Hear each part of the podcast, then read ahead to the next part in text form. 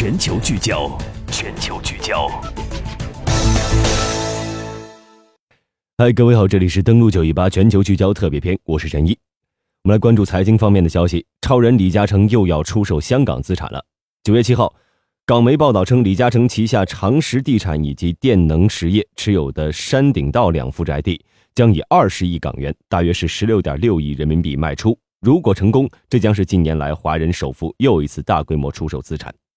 这两宗土地位于有“世界最贵街道”之称的香港山顶道，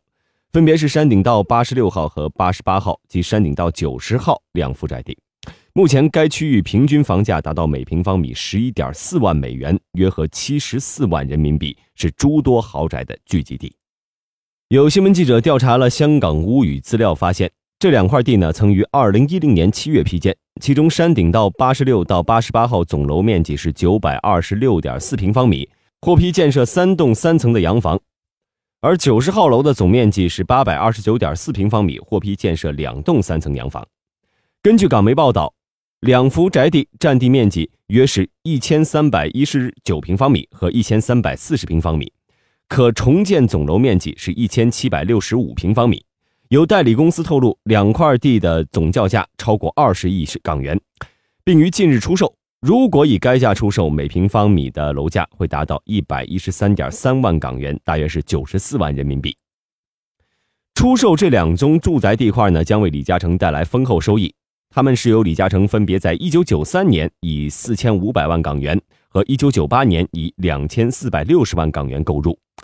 意味着如果该消息属实。李嘉诚旗下的两家公司将分别获利十九点三亿港元，大约二十年的时间翻了二十八倍。近年来，李嘉诚频频抛售内地及香港的资产的消息屡见不鲜，涉及多个业务和领域。二零一四年三月，李嘉诚旗下的和记黄埔是以四百四十亿港元，大约是三百六十五亿人民币，向淡马锡出售了零售旗舰屈臣氏百分之二十四点九五的股权。在二零一六年十月。长实地产又以二百三十亿港元，大约是一百九十一亿人民币价格出售了上海陆家嘴世纪汇广场百分之五十的股权。这次交易是二零一三年长河系于内地的最大单一资产出售。最近一次敲定的抛售发生在今年的七月三十号，李嘉诚旗下的和记电讯发布公告称，将以一百四十四点九七亿港元，大约是一百二十亿人民币出售香港固网电讯业务，并表示。该交易使公司能集中资源为客户提供移动通讯服务。除此之外呢，还有多宗位于内地和香港体量较小的项目出售和股权出让。